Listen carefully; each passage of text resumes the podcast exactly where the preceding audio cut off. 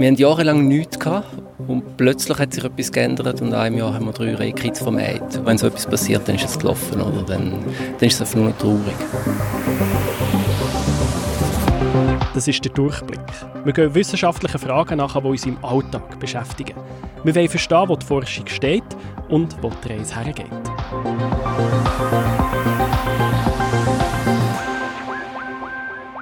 Nico, heute geht es um ein eher trauriges Thema, aber gleichzeitig auch um eine mögliche Lösung von dem Problem. Das ist ja schließlich der Durchblick und da reden wir nicht nur über das Problem, sondern auch was die Wissenschaft eigentlich bietet, um die Probleme zu lösen. Ich bin Tamila Regic. Ich bin Nico Leuberger.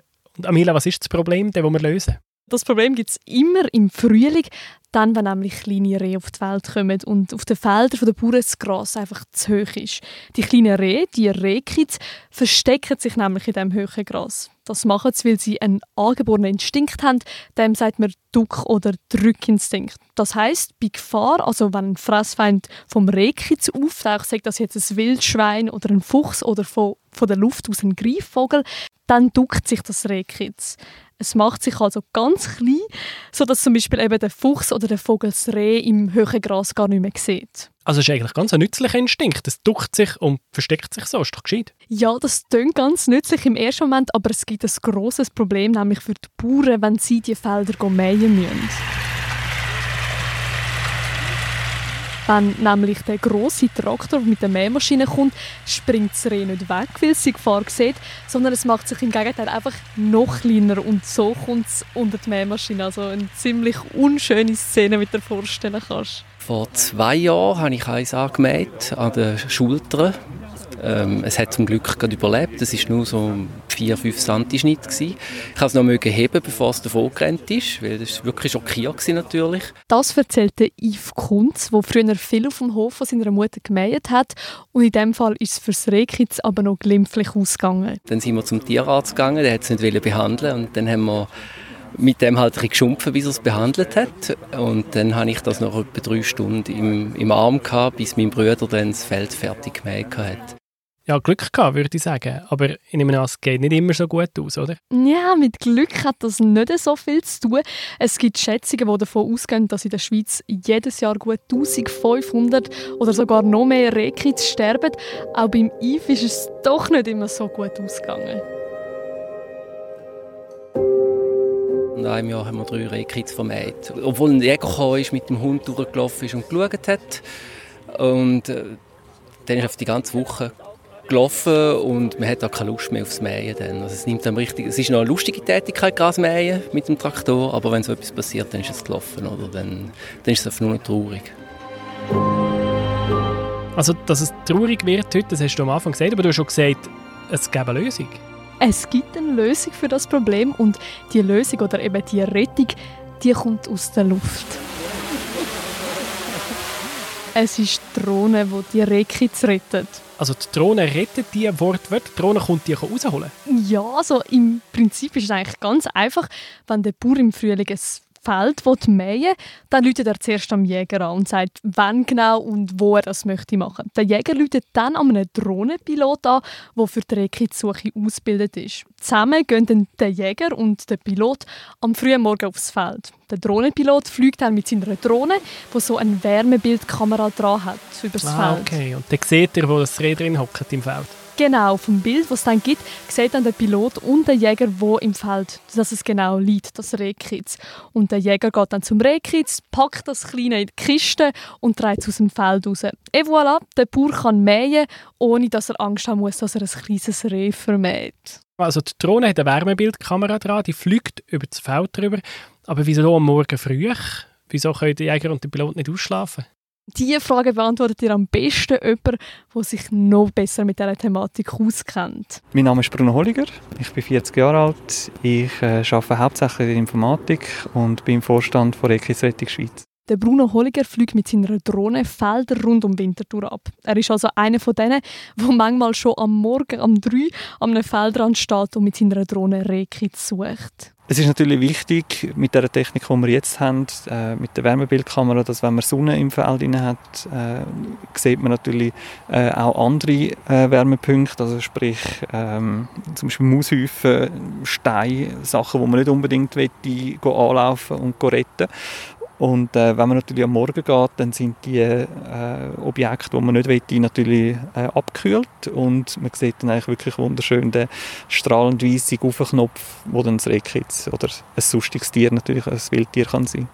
Das frühe Aufstehen ist also wichtig, weil man dann die Rehkitz besser sieht. Obwohl es jetzt nicht mega lässig ist, dann schon unterwegs zu sein, lohnt sich's. So kann er sich zum Beispiel heute noch erinnern, als er sein erstes Rehkitz gerettet hat. An dem Morgen haben sie zwar zuerst lang nichts gefunden, bis auf einen den weißen Kupferknopf, also eben ein kleines Reh, im Bildschirm auftaucht. Die Jäger ist hergegangen, ich bin dann nachher auch noch dazugestoßen und der Blick, wo das Rehkitz äh, hat, einfach so unschuldig und äh, so, äh, ja, man kann es kaum einfach wirklich in Wort fassen. Und äh, ja, er hat es dann nachher in die Kiste tun und äh, wir haben es nachher an, an, äh, an, an, an den Feldrand tun und der Bauer hat nachher sorglos mähen. Das war wirklich dann ein super Erlebnis gewesen und der Tag, ja, wohl noch kaum so einen Tag starten. Das war wirklich mega schön. Gewesen. Fühlt man sich in so einem Moment ein bisschen als Held? Ja, vielleicht schon ein bisschen. Ja. Man hat einfach etwas Gutes gemacht. Das ist schön, um so den Tag zu starten. Doch, das ist schön. Ja, Helden müssen halt früh aufstehen. Aber kann jede oder jeder so ein Held sein? Oder was braucht es, um mit dieser Drohne Goreki zu retten? Also grundsätzlich schon. Man braucht natürlich eine Drohne, die genug stark ist, um auch so eine kleine Wärmebildkamera und auch so einen Sender mitzuführen. Aber das sind sie ja. Also bei diesen Drohnen staunen immer wieder da über den technischen Fortschritt. Also da hat ja die Wissenschaft schon einiges geleistet. Die Dinger werden von Jahr zu Jahr stärker, habe ich das Gefühl. Absolut. Und man kann sie in immer mehr Bereichen einsetzen. Also in der Landwirtschaft alleine kann man versuchen, eben Wildtiere zu schützen. Man kann sie viel gezielter beobachten und es ist einfach auch weniger gefährlich. Für Weinberg und Weinreben ist es mega praktisch. Man muss nicht mehr in die steilen Hänge raufgehen, sondern kann das mega praktisch und gezielt mit einer Drohne machen. Auch in der Medizin ist man mega weit und hat schon die ersten Tests gestartet, wie man Blutproben von A nach B bringt. Also Drohnen, die werden immer technisch versierter und besser und helfen effektiv und sind nicht einfach nur eine Ergänzung. Ja, und dass sie besser werden, hat auch einiges zu tun mit der ETH Zürich. Da gibt es eine eigene Forschungsabteilung von Professor Andrea Raffaello und der zeigt manchmal Drohnenkunststückchen vor Publikum. Es ist ein bisschen wie im Zirkus.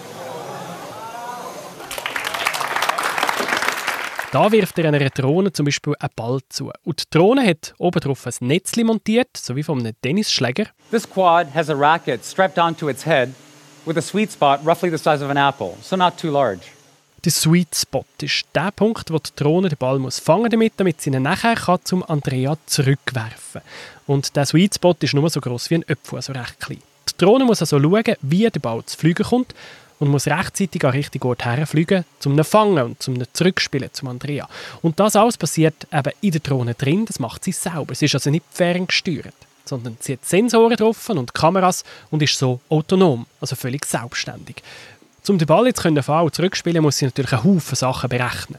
The following calculations are made every 20 milliseconds or 50 times per second. Und zwar immer wieder, alle 20 Millisekunden.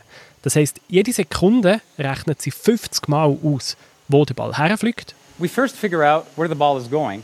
Nachher berechnet die Drohne, wie dass sie den Ball muss brechen muss, damit er dort her zurückfliegt, wo er ist hergekommen, also zurück zum Andrea.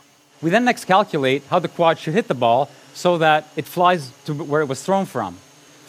Als drittes berechnet die Drohne einen Flugweg, wie sie von ihrem jetzigen Standpunkt, da wo sie jetzt ist, dort herkommt, wo sie nachher muss sein und als viertes führt die Drohne die Strategie aus, die sie jetzt gerade ausgerechnet hat. Aber nur die ersten 20 Millisekunden davon.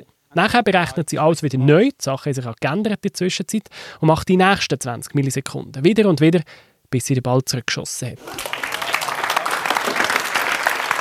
Und die schießt also so genau zurück, dass ich es auch nicht besser könnte. Crazy, oder? Mega. Und mega. das wird in Zürich Arete gemacht. Also die Schweizer Wissenschaft steuert da schon einiges dazu bei. Es sieht aus wie eine Spielerei, aber am Schluss rettet es einem Rehkitz das Leben. Oder macht sonst etwas Gescheites.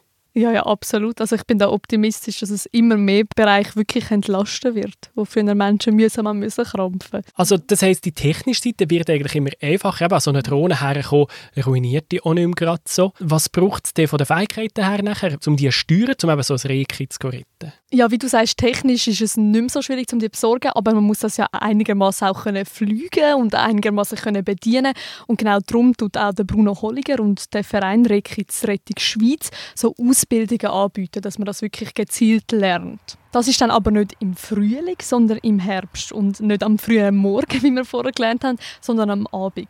Und es wird in dem Fall nicht ein Rehkitz gerettet, sondern eine warme Flasche gesucht mit der Drohne. So passiert das zum Beispiel Ende August, so in Sache bei Winterthur. Schau mal das Reh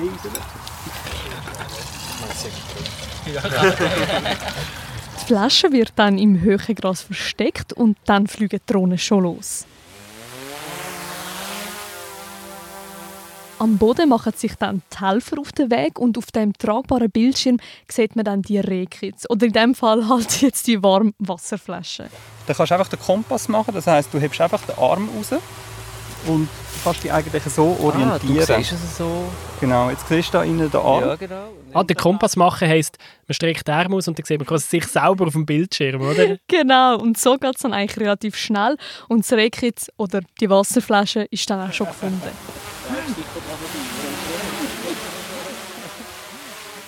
Mit dieser Methode hat der Verein Rehkitz Rettung Schweiz laut den eigenen Angaben schon über 1000 Rehkitz gerettet. Die Methode ist so erfolgreich, dass zum Beispiel auch schon die Kantone auf die Drohne setzen, um Rehkitz zu retten. Da tut sich also wirklich viel dank dieser Technik und dem wissenschaftlichen Fortschritt. Aber was hat man früher gemacht? Wie ist es früher gegangen? Ja, früher hat man noch ein alte Schuhe gemacht, hat man vieles von Hand oder respektive zu Fuß gemacht. Zum Beispiel hat man mit so einer Menschenkette ins Feld abgeschritten oder ein Jäger hat dann das Reh mit der Fahne verjagt. Übrigens immer noch eine gängige Methode. Erstens hat es nicht genug Piloten und Pilotinnen und zweitens braucht es natürlich alle, um die Recke zu retten. Aber dank dem technologischen Fortschritt können jetzt sogar noch mehr Tiere gerettet werden. Und wie sieht die Zukunft aus? Also da kommt sicher noch mehr, oder? Ich gehe mal davon aus, dass irgendwann die Drohnen das wahrscheinlich automatisch können verrichten und dass, äh, dass man einfach vielleicht nur noch im, auf dem Traktor oben äh, einen Knopf drückt und vorausfliegt vielleicht automatisch eine Drohne. Bis es dann soweit ist, muss Bruno aber im Frühling noch ganz früh aufstehen und mit seiner Drohne fliegen und Reki zu retten. Manchmal musst du in saure Äpfel beißen, musst am Morgen früh auf, aber ich stelle mir das wahnsinnig befriedigend vor, wenn du kannst sagen, du kommst dann irgendwie am Vormittag um 10 Uhr heim und sagst, heute habe ich ein Rehkitz gerettet oder zwei, was ist unter einem Eierwein gekommen. Ich meine, was gibt es Schöneres? Da würde sogar ich, der nicht gerne früh aufsteht, früh aufstehen für das Erlebnis. Das ist der Durchblick, der Wissenschaftspodcast vom Blick, initiiert und unterstützt von der Gebert Rüff Stiftung. Die Episode ist geschrieben worden von Peter Hanselmann, produziert von mir, Nikolai Berger, Co-Host wie immer Damila Ricic. Alle Episoden vom Durchblick findet ihr auf Spotify, Apple Podcasts oder auf blick.ch/durchblick. Und in der nächsten Episode brauen wir selber Kombucha, schauen, was das mit unserer Verdauung anstellt und warum das wichtig ist für die Gesundheit.